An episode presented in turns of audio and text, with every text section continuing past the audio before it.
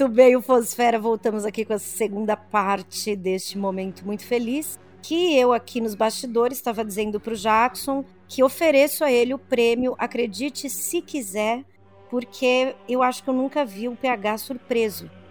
E Jackson aqui nos bastidores já disse para ele perguntou assim, mas vocês estão sentados, né? Que isso aqui não foi nada. Então, roda a vinheta para a gente ver o que, que é que Jackson está preparando para nós aqui.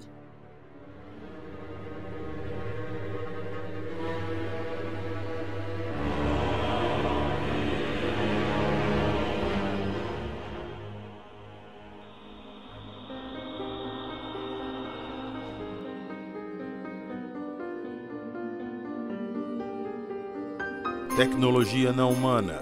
Magnetização. Foo Fighters. Velocidade Mach 15. Nave avó.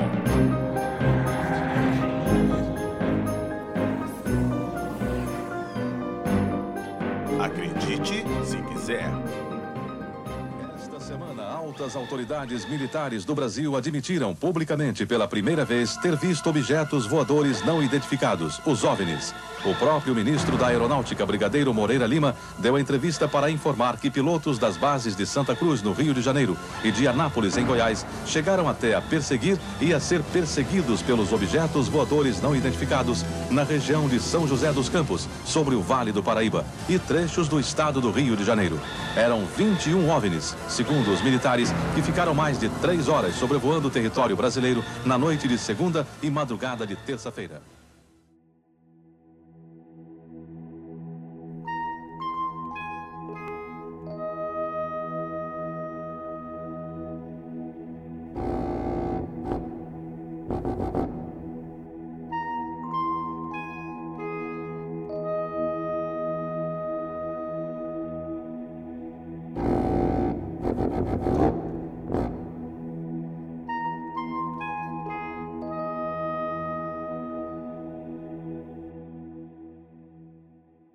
Senhoras e senhores, mantenha seus cintos apertados e afivelados.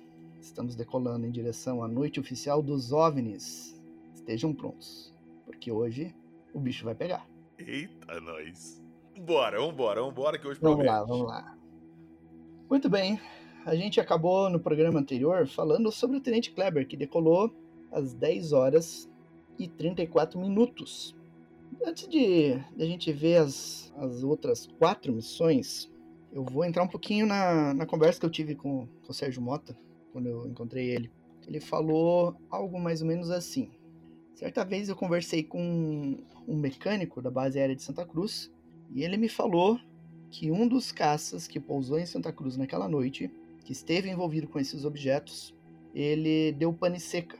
Ele estava praticamente sem combustível e ele chegou a parar na pista, porque ele não tinha mais combustível. Se ele ficasse um minuto a mais no ar, ele tinha caído. E ele precisou, então, esse caça precisou ser rebocado até o, o hangar, onde ele foi depois analisado pelos técnicos, como sempre fazem. E quando o técnico chegou para abrir o painel do caça para fazer a inspeção interna, a chave voou da mão dele e grudou na fuselagem do caça, de tão imantado que o caça estava. Só pela proximidade com o OVNI, o caça ficou imantado? Isso. Cara, Só por isso. E aí, ele falou assim também que esse caça, ele precisou ser aposentado pela Força Aérea. E aí, como eu tenho os documentos da Força Aérea, nos documentos da Força Aérea você tem a numeração do caça que foi usado naquela noite. Então, eu fui checar o que aconteceu com os caças F5 que decolaram de Santa Cruz, se tinham sido aposentados, caídos, etc, né?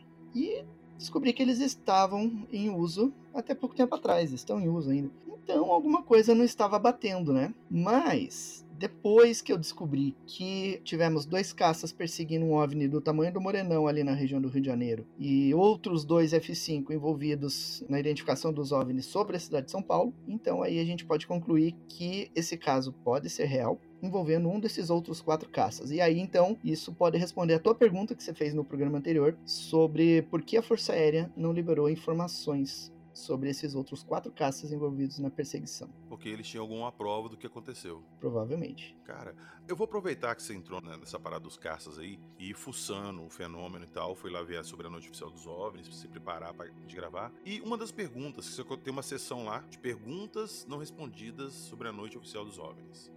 Isso. Uma das perguntas que mais me chamou a atenção: por que o áudio do Jaguar 107 nunca foi liberado? Pois é, essa é uma questão interessante. Eu, eu fico me perguntando sobre isso. Eu, particularmente, não, não acredito que tenha algo muito revelador ali, sabe? Porque o, o piloto, o, o Capitão Rosenberg, ele é uma pessoa muito aberta para questões ufológicas. Eu troquei e-mails com ele e tudo. E ele recebeu Capitão meu e-mail- Rosenberg era o piloto do Jaguar 107. Isso. E ele não viu nada. E o radar de- do caça dele também não pegou nada. Então não teria por que omitir as gravações. Agora eu me questiono por que, que os outros quatro caças não são citados nos documentos em nenhuma entrevista da Força Aérea.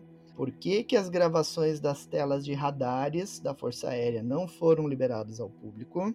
Por que, que os outros documentos da Força Aérea não foram liberados? Os documentos do Serviço Regional de Proteção ao Voo do Rio de Janeiro não foram liberados. Documentos do Exército sobre a noite oficial não foram liberados. Documentos da Marinha sobre a noite oficial não foram liberados. Tem uma série de documentos aí. Por exemplo, quando ocorre alguma, algum incidente diferente numa torre de controle, os controladores de voo anotam em um livro específico chamado Livro de Ocorrências da Torre tudo que ocorreu de estranho. Então, se uma pessoa passou mal, se um equipamento deu pane, se um, um colega brigou com o outro, se, aparece, se aconteceu um acidente, apareceu um OVNI, é tudo registrado nesses documentos. E nenhum documento de livro de ocorrência da torre foi liberado. Não foi liberado todas as gravações da torre de controle de São José dos Campos, também não foi liberado. Gravações do APP São Paulo não foram liberadas, gravações do, do Centro Brasília não foram liberadas, comunicações entre pilotos civis e a torre não foram liberados, eles nem são citados nos documentos. Deve ter documentos avulsos citando esses avistamentos. Aqui em Curitiba, na noite oficial, tinha um controlador de voo que registrou 22 relatos de pilotos voando naquela noite que relataram aqui para o centro de Curitiba que estavam vendo objetos e não tem menção nenhuma nos documentos da Força É, Aérea. que loucura, né? Tu tá falando só de Curitiba 22? Pois é. Tá, vem cá, vamos organizar isso aqui. Qual que foi o posicionamento oficial dos militares brasileiros, da Força Aérea Brasileira, sobre o caso? Eles deram entrevista, eu lembro que eu assisti, eu revi alguns vídeos recentes, mas qual que foi o contexto todo ali que eles. Qual que foi a desculpa que eles deram? Tá. Antes de falar isso, eu vou fazer um resumo dos outros quatro pilotos que a gente conhece, que tem os documentos e tudo. E daí a gente já vai entrar nessa questão aí das investigações posteriores, que daí já engloba todo Perfeito. esse aspecto aí.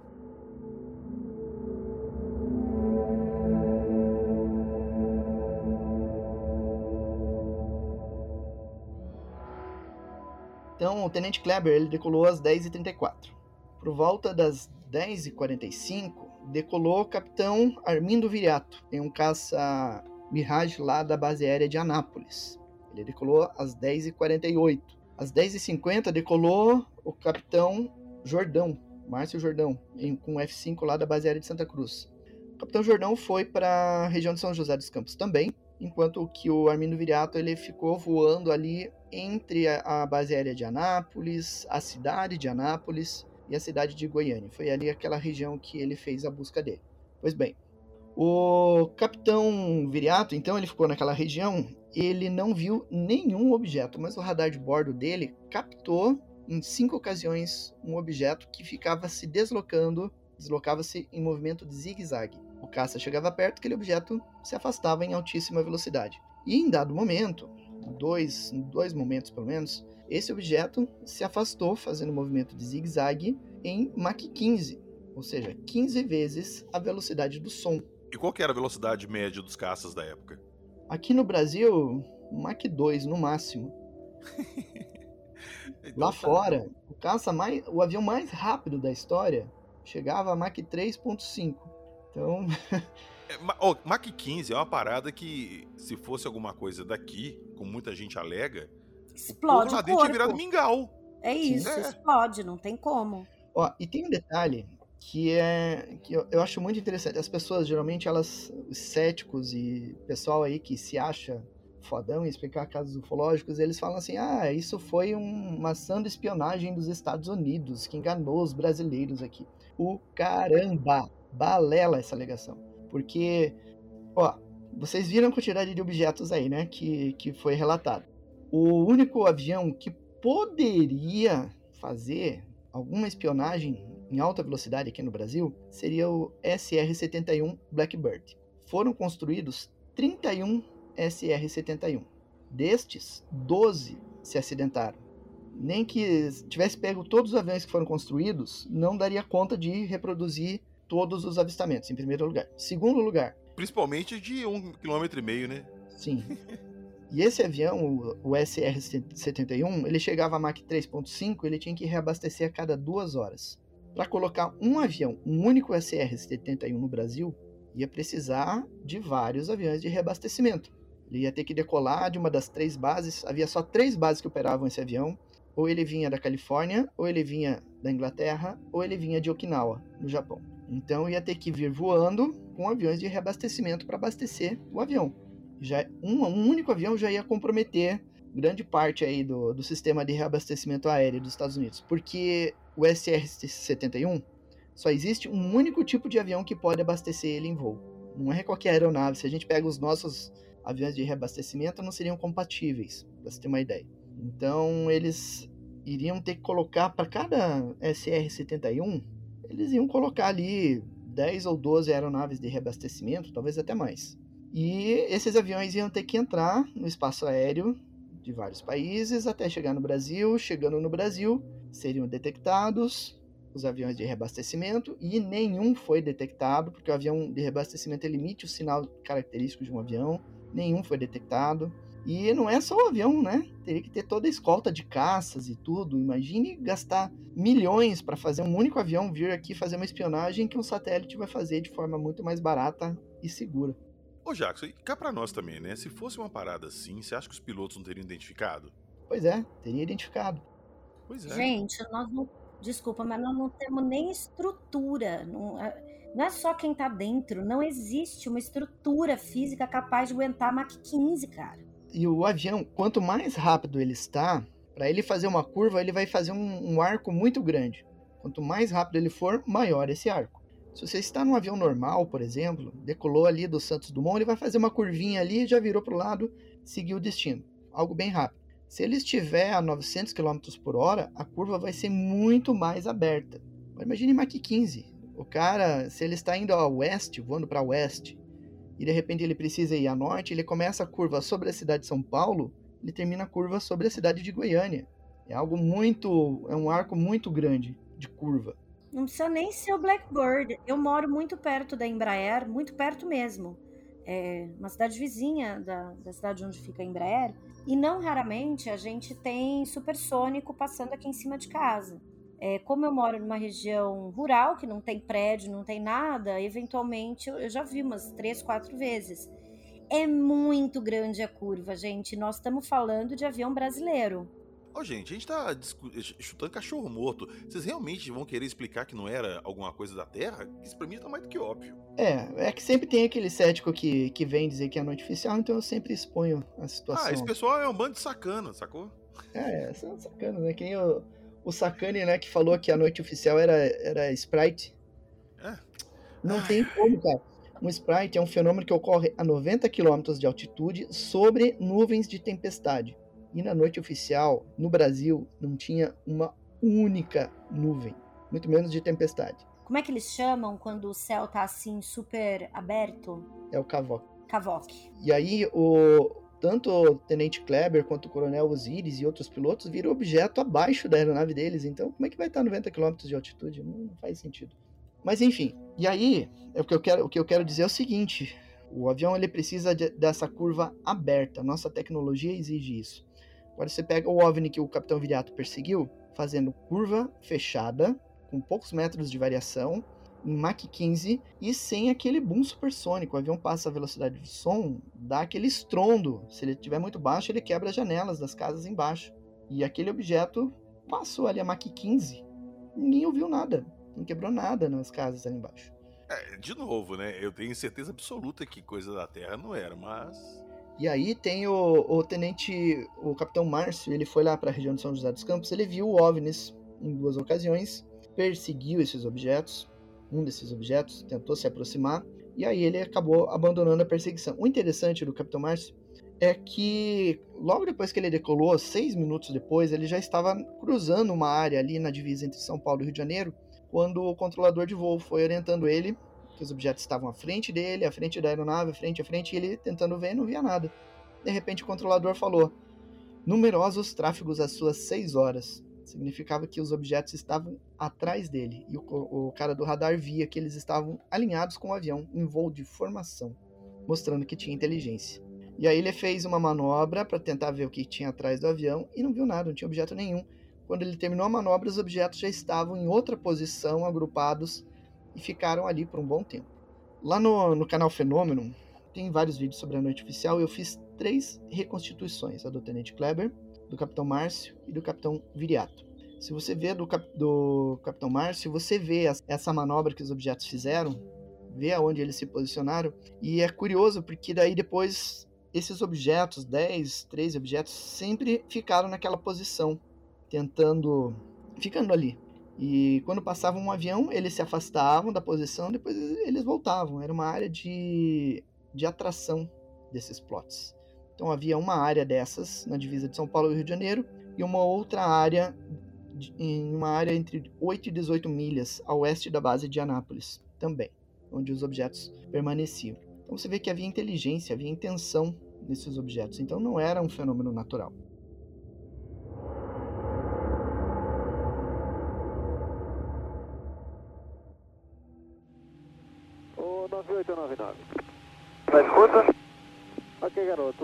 O plot está sempre às suas 6 horas, ok? Quando você faz curva, ele está sempre fazendo curva à sua frente, ele vem para cima de você, passa na sua vertical em cima e embaixo, nós não temos condições de detectar a altitude e fica na sua cauda o tempo todo. Quando você faz curva, ele some da posição e aparece sempre na sua frente.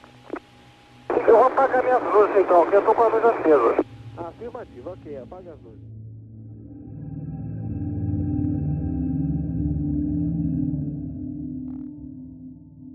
Tem um detalhe interessante que eu já fiz o, capitão do, o vídeo do Capitão Viriato, tá lá no canal Fenômeno, e tem o do Capitão Rodolfo, que é o quarto piloto que decolou, e tá parcialmente pronto porque eu fiz a reconstituição junto com o do Capitão Armindo, eu só não finalizei o vídeo para lançar ele. Mas aí, quando eu fiz o vídeo dos dois em conjunto, eu sincronizei o tempo para saber onde estava cada aeronave, eu percebi que havia uma personalidade, podemos dizer assim, em cada objeto. O do Capitão Viriato, que ele estava perseguindo, era um objeto que era mais arredio. Então ele ficava mais distante. Quando o capitão tentava seguir esse objeto, esse objeto já se afastava e não queria muita aproximação. O que o Capitão Rodolfo estava perseguindo, o objeto ficava brincando ao redor do caça. Então você vê que existem personalidades dirigindo cada objeto. Eu achei isso bastante curioso. Uma hora eu vou fazer um vídeo a respeito aí mostrando esse, essa diferença de comportamento. O Jackson, eu me lembro que alguns anos atrás, não faz muito tempo, eu vi uma reconstituição, não sei se tu participou, eu não me lembro quem tinha feito, que foi uma das coisas mais interessantes que eu já vi, porque nessa reconstituição o vídeo ia mostrando, ia passando áudio de das torres, né? Não, não, me lembro exatamente. E aí no mapa vai mostrando onde vai aparecendo uma luz, onde tem um caça, uma coisa tão bacana. Tu sabe do que eu tô falando? Ou você, PH? O Jackson acho que fez uma apresentação assim lá no, no, no Senado. Você fez uma apresentação da noite lá e você foi mostrando os slides, eu lembro disso. Sim, isso no, nos slides, mas acho que ela tá falando em vídeo, mas eu acho que é o que eu fiz, então, que você tá falando. Deve ser o que você fez, porque assim, eu me lembro que era um vídeo de muito tempo, assim, não era um negócio de 20 minutos, não. Eu fiquei muito é. tempo assistindo esse vídeo, e aí você ouvia, enfim, alguma coisa da torre, e mostrava, e o vídeo do lado fazia uma é, quando não tinha o áudio da torre, é, explicando o que estava acontecendo ali, muito legal. Se você, se você tiver esse vídeo, Jackson, por favor, disponibiliza aí para o pessoal ouvir. A gente vai botar. Se tiver, gente, no site do Jackson, a gente coloca o link aqui para vocês. É, tem no Exato. site e tem no canal. É o vídeo que eu fiz, realmente. Ah, tá no YouTube, pode crer. Foi é, lá tá mesmo. É isso. Uhum. Então pronto, então vai estar na descrição do episódio. Sensacional. Só chegar Esse lá assim, gente. Serião, prepara a pipoca, é, porque tu vai ficar preso lá um tempão assistindo e vai ser mais legal do que muito filme, viu? Vamos lá. Vamos lá, eu, eu tô curioso para saber o desenrolar dessa história. Porque eu sei que tem muita coisa que veio depois. Então vamos lá. Aí, beleza, aconteceu estudos, foi a noite, a perseguição, a noite oficial e tal. Nasce o sol, amanhece o dia. O exército vai lá dar a desculpa deles. E aí? Bom, quando amanheceu, já tinha rádios da região de São José dos Campos anunciando os avistamentos. E nisso, os repórteres já correram para a base aérea lá de São José dos Campos para tentar falar com o operador da torre. E aí, olha que curioso. Esses são bastidores do caso. O, o sargento Sérgio, ele saía de serviço às seis da manhã. Num dia normal, ele iria para casa descansar. Mas naquele dia, o chefe dele, o tenente Domingos, pediu para ele fazer o relatório do que ele viveu naquela noite, do que, ele, do que aconteceu. Então ele ficou das seis até as dez fazendo o relatório pessoal dele né, um documento contendo o relato dele. É um documento que a Força Aérea nunca liberou oficialmente, diga-se de passagem. E aí, enquanto ele estava redigindo, ele estava numa sala. Nessa sala tinha a mesa do Tenente Domingos, que era o chefe dele, e no outro lado da, da sala, de lado, tinha a mesa onde ele estava redigindo o relatório. E aí, então, em dado momento, chegou a imprensa ali, foi direto no Tenente Domingos, perguntando quem que era o sargento que estava de plantão na torre de controle aí essa noite, nós queremos falar com ele, será que você pode chamar ele ou passar os contatos? E aí o Tenente Domingos olhou pro Sérgio ali na, redigindo o relatório, o Sérgio olhou para ele, e aí o Tenente Domingos falou, olha, infelizmente eu não posso falar quem era, nem passar as informações, porque isso, nós não temos essa autorização para dizer quem é. Mas aí o repórter eles ficaram ali meia hora insistindo, né, para tentar saber quem que tinha tirou o avistamento, e o sargento tava ali do lado, só não podiam falar que era ele, né?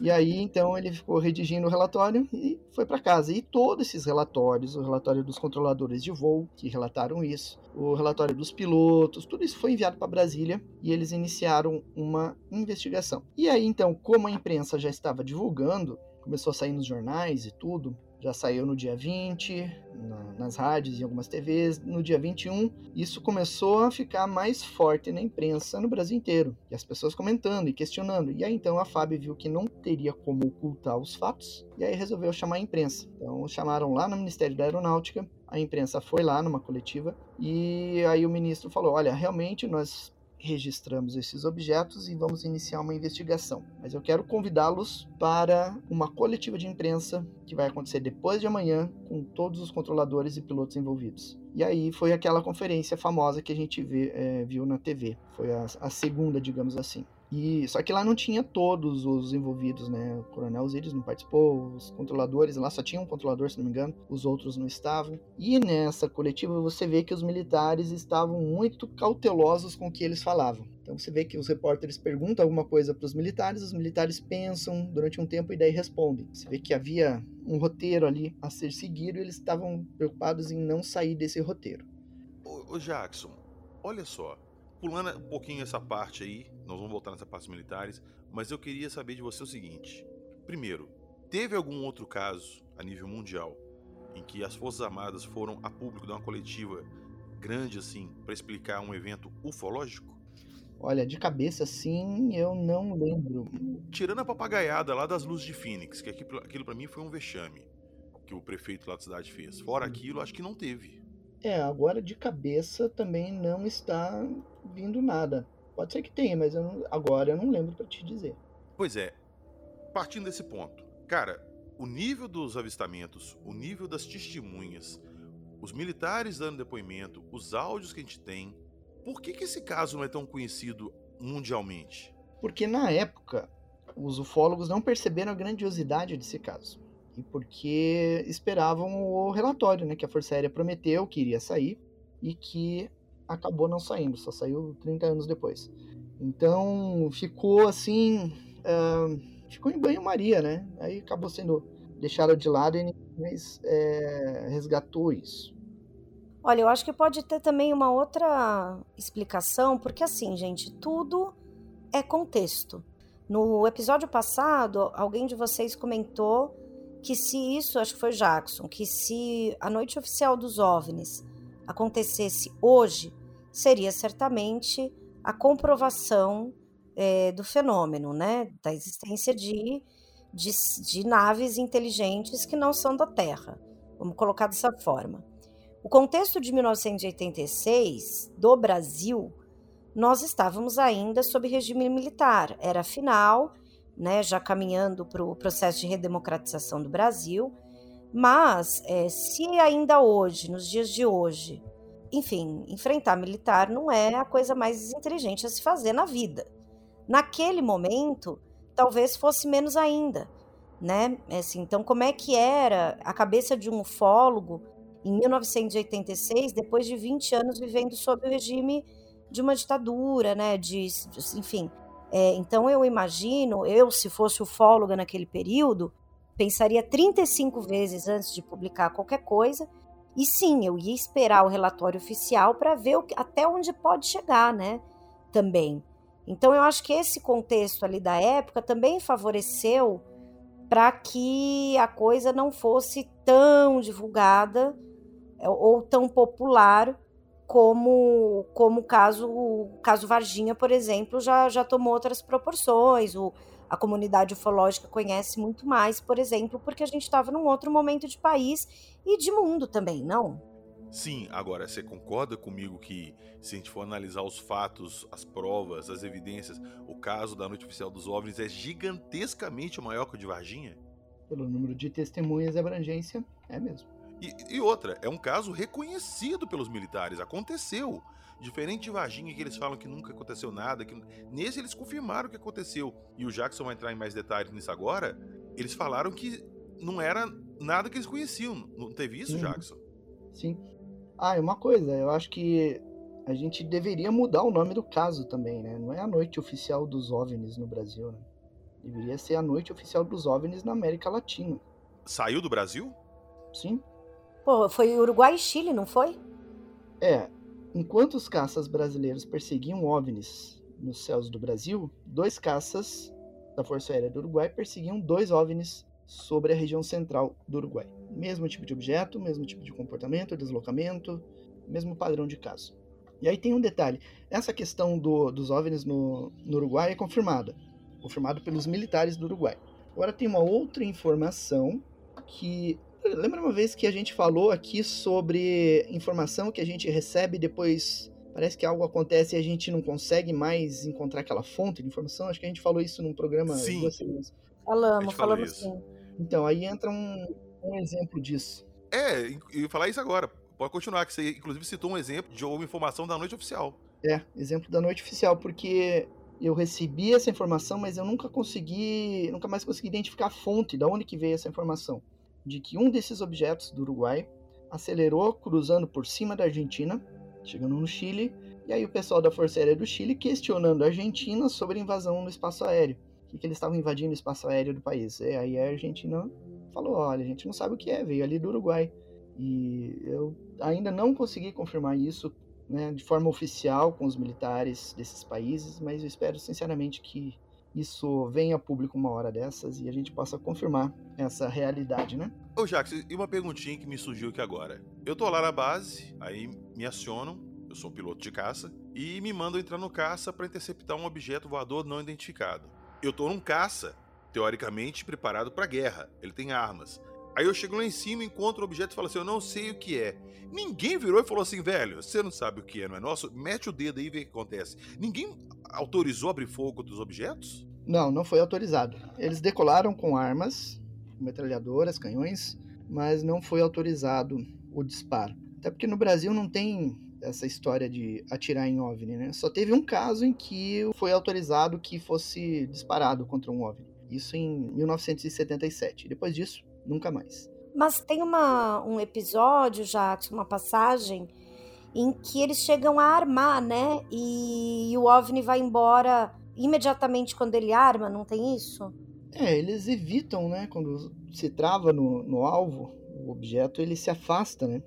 Mas tem vezes que ele fica ali bem de boa, não tá nem aí. Ah, estão apontando para mim. Acho que eles devem dar risada, né?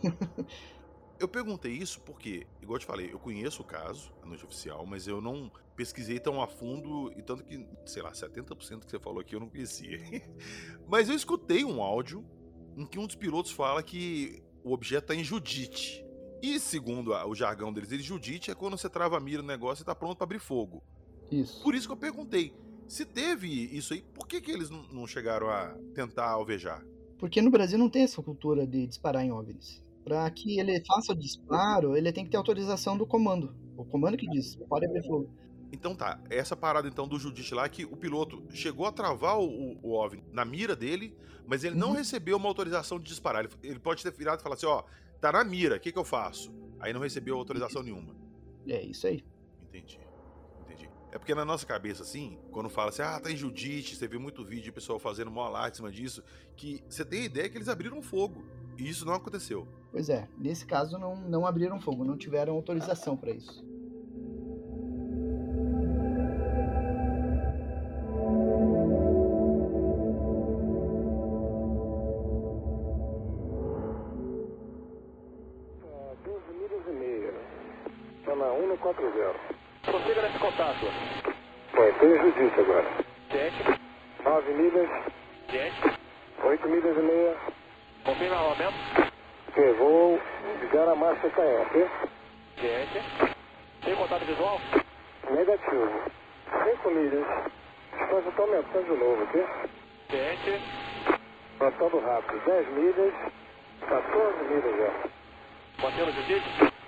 Mantendo o Judite. 20 milhas, 21 milhas, estão aumentando muito rápido.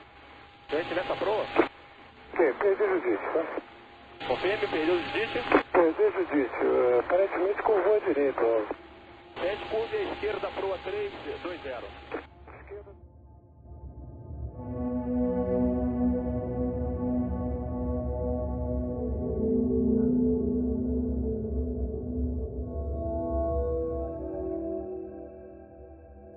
continuar aqui, porque quero chegar numa informação aí.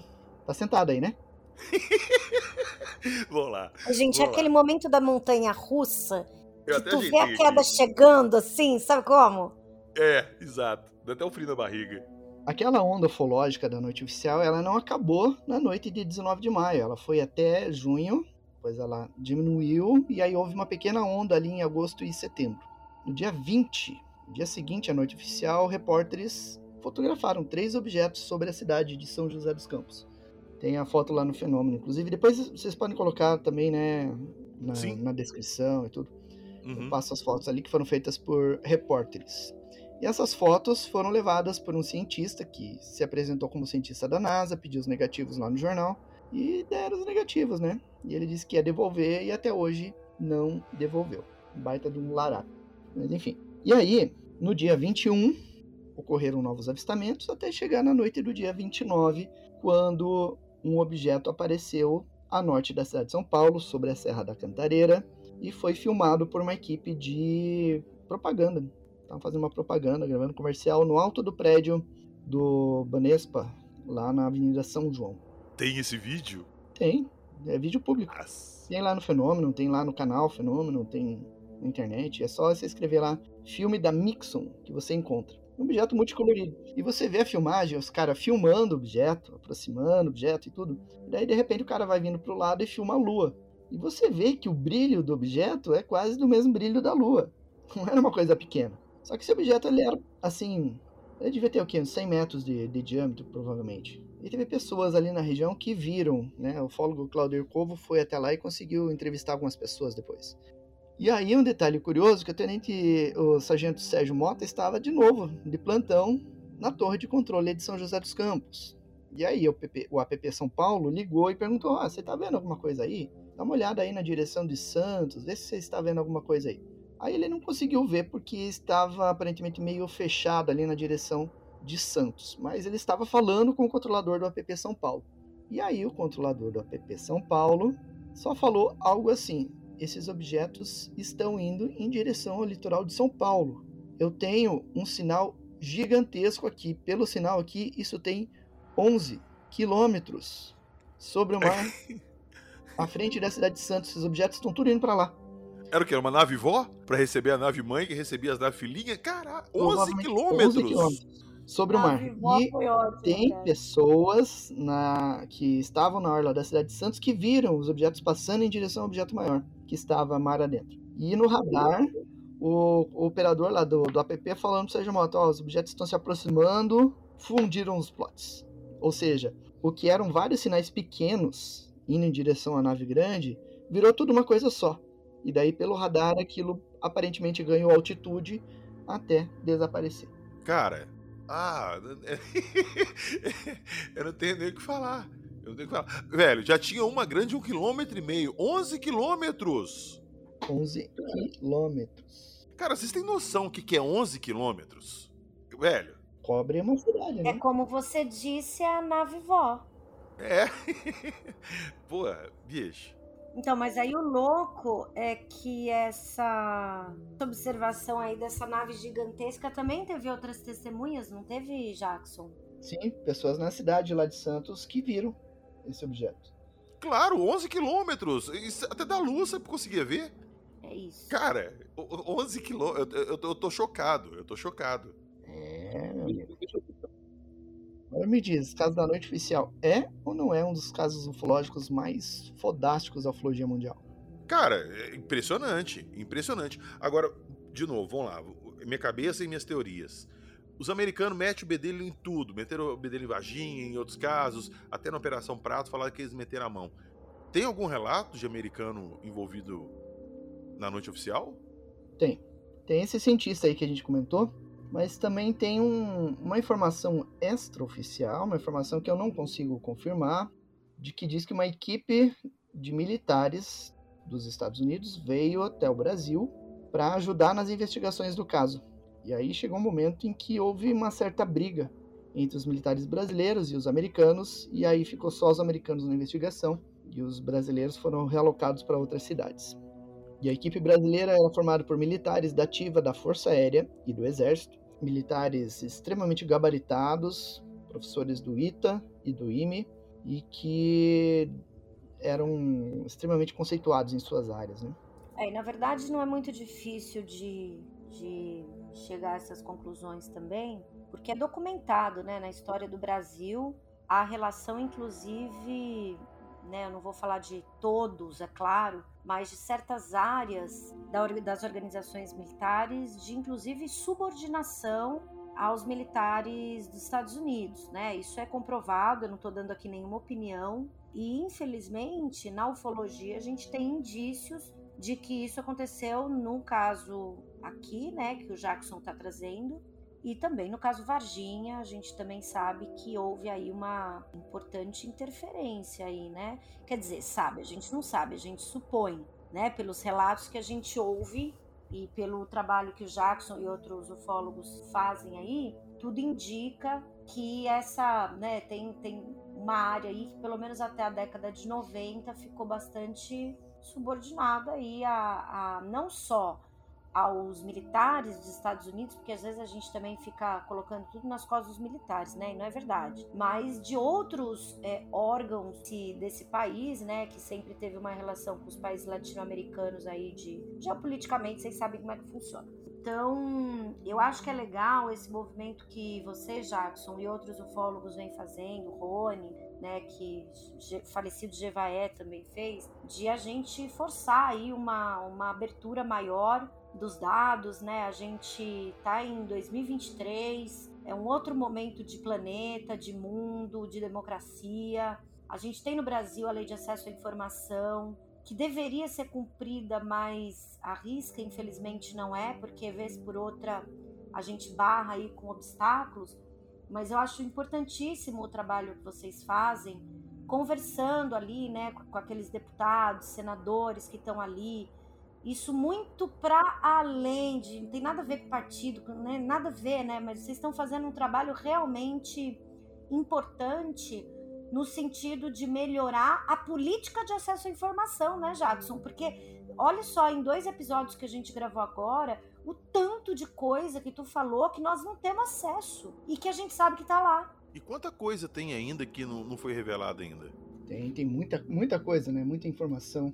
A própria tela dos radares, né, não foi liberada, vários documentos não foram liberados e tudo, então muita coisa ainda para vir a público e essa é a nossa luta. E aqui você falou que os americanos que vieram aqui estudar estavam esperando a liberação lá do relatório oficial, aí você falou que demorou 30 anos para sair. Quer dizer que saiu. O que, que eles falaram nesse relatório? Concluíram basicamente que era um, um fenômeno inteligente que tinha natureza inteligente, mas não, não era. Talvez não fosse algo tripulado, né? Ah, tá. É um relatório bem superficial, né? É, eu até aceito que esses OVNIs menores que acompanharam os caças tal possam não ser tripulados, mas dificilmente a nave de um quilômetro e meio e a de 11 lá não eram, né? E outra, tem o registro lá da mulher que viu a, a, a mulher de branco voando. Cara, aquilo. oh, meu Deus. Ai. E sabe o que, é interessante, Jackson? Que o Grande Holanda, ele comentou também que os avistamentos deles de seres lá eram mais ou menos essa mesma descrição, né? Pois é. Tem algumas similaridades. Lá na, na Operação Prato, eles descrevem objetos em forma de raia. E na, aqui na, na, na noite oficial tem relatos de objetos em forma de raia também, né? Tem umas relações assim que a gente consegue perceber eu acho que já comentei isso com você, acho que foi até no episódio que a gente gravou da Onda Ufológica aqui em Belo Horizonte na década de 70, que inclusive a gente citou também que foi a mini noite oficial dos OVNIs, né, que teve uma movimentação muito grande aqui também, que era um caso desconhecido, tanto que tem pouquíssima documentação, mas eu não consigo deixar de traçar um paralelo com os Full Fighters da Segunda Guerra. Uhum.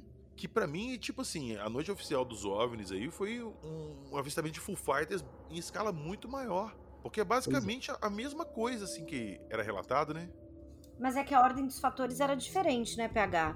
É, no caso dos Full Fighters, os caças já estavam no ar e os objetos apareceram. No nosso caso, os caças foram pro ar atrás dos objetos, né? Provavelmente os OVNIs foram atraídos pela, pelo conflito lá na Segunda Guerra, pelos combates aéreos. Mas o meu, o meu ponto é que, a partir do momento que os caças estão no ar junto com os OVNIs, o comportamento dos OVNIs é praticamente o mesmo no caso dos Foo Fighters da noite oficial. Tô errado, Jackson? Não, é basicamente a mesma coisa. Se você for ver, assim, tem essas similaridades, né?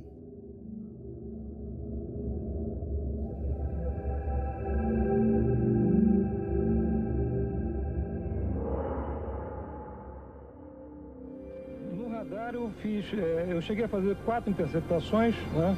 E todas com contato radar mas não consegui ver em nenhum momento nada, né? apenas no radar. E o que me observou, me alertou, foi a aceleração é, tomada pelo alvo, né? É, a partir de um certo instante. Ele acelerou rapidamente até que o radar desacoplasse. Né? E eu acredito, que velocidade? Eu acredito em torno de um Mach 15, mais ou menos, porque foi muito rápida a aceleração. 15 vezes a velocidade do som? Exatamente, exatamente. Eu já estava a 1.2, 1.3 é, vezes a velocidade do som e o objeto atingiu uma velocidade bem mais alta do que eu estava. Quer dizer, não existe nenhum avião que possa desenvolver essa velocidade? É, na atmosfera eu desconheço.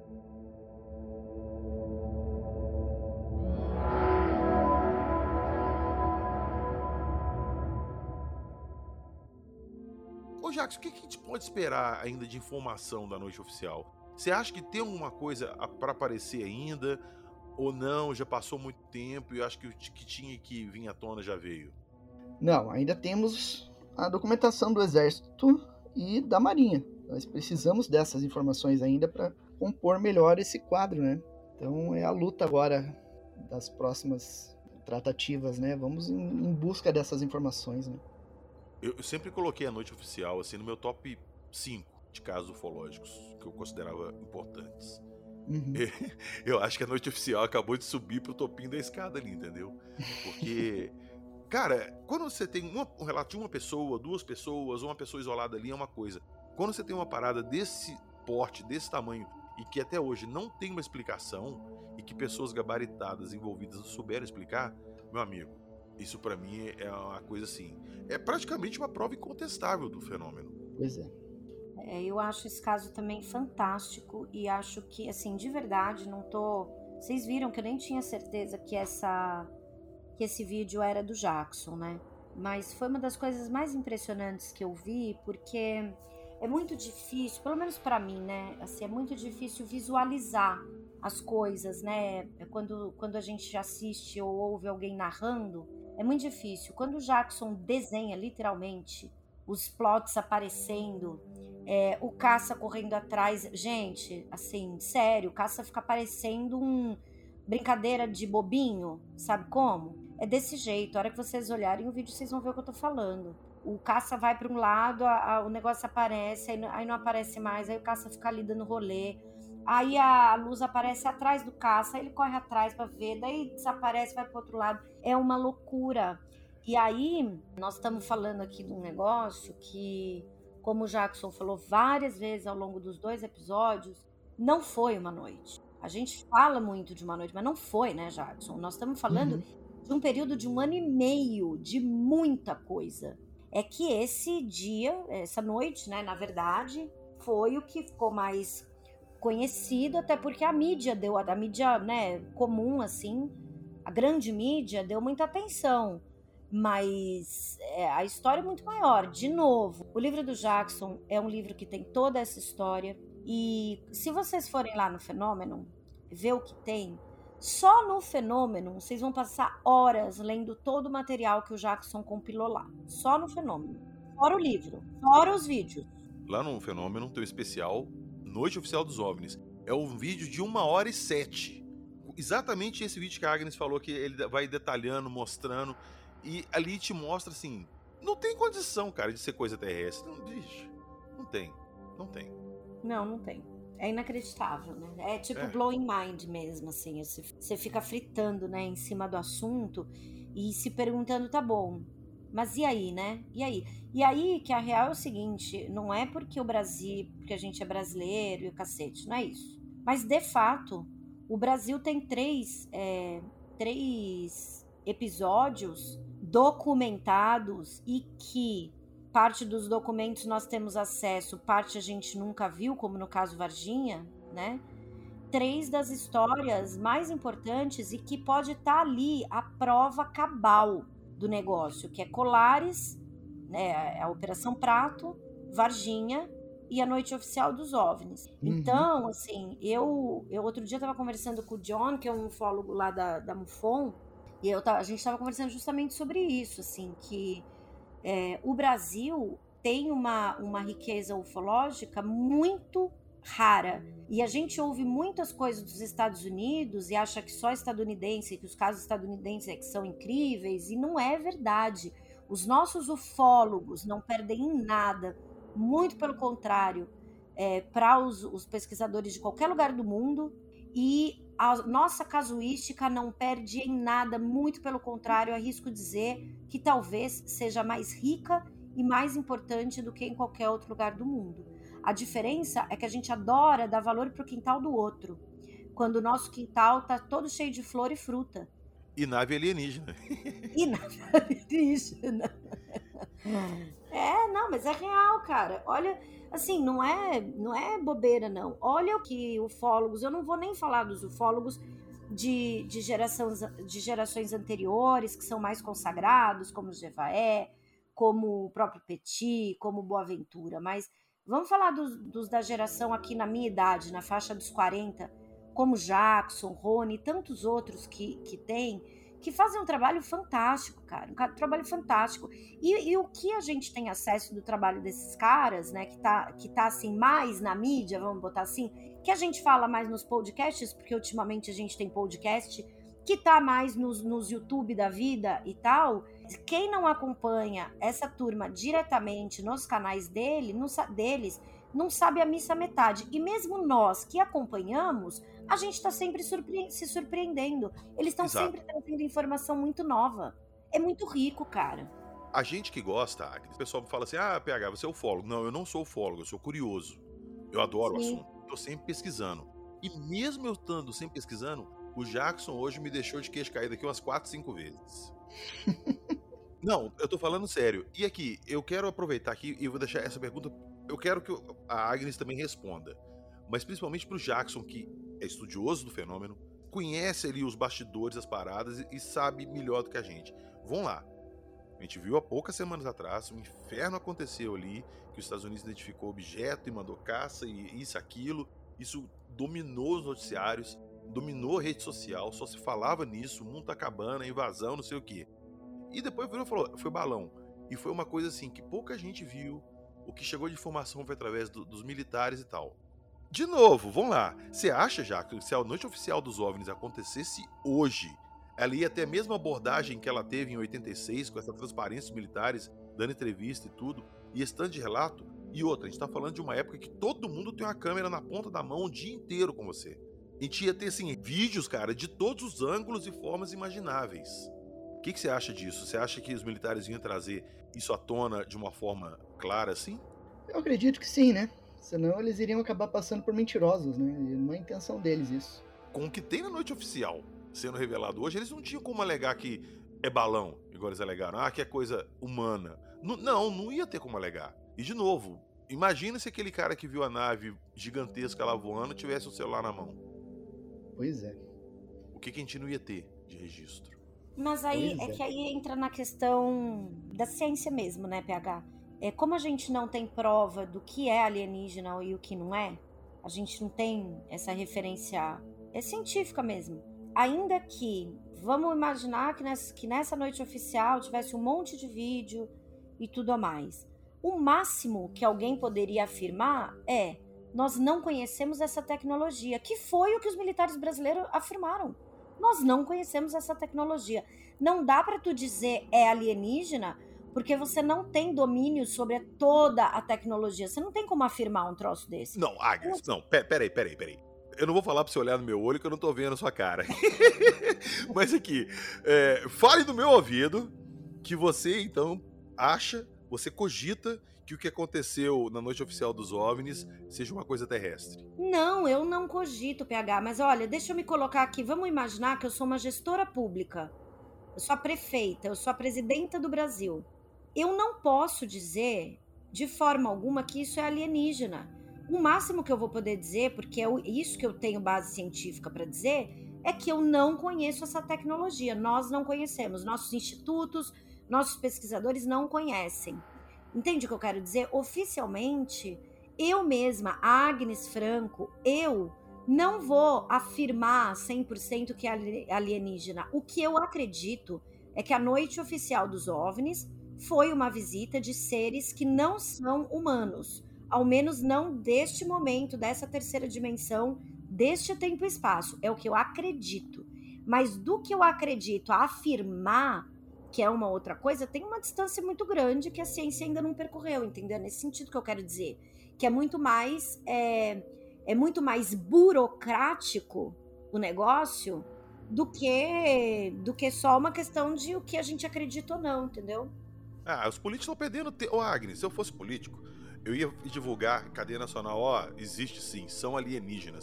E, exato, e para nos proteger, estou criando um imposto sobre vida extraterrestre. Maravilhoso, eu sou a favor desse Exato. imposto. Sou a favor. Pronto! E vai lá, e tira um dinheirinho da galera e usa para estudar, pronto. Eu acho. Estão perdendo Tinha que ter um tempo. imposto pra estudar ufologia, eu acho.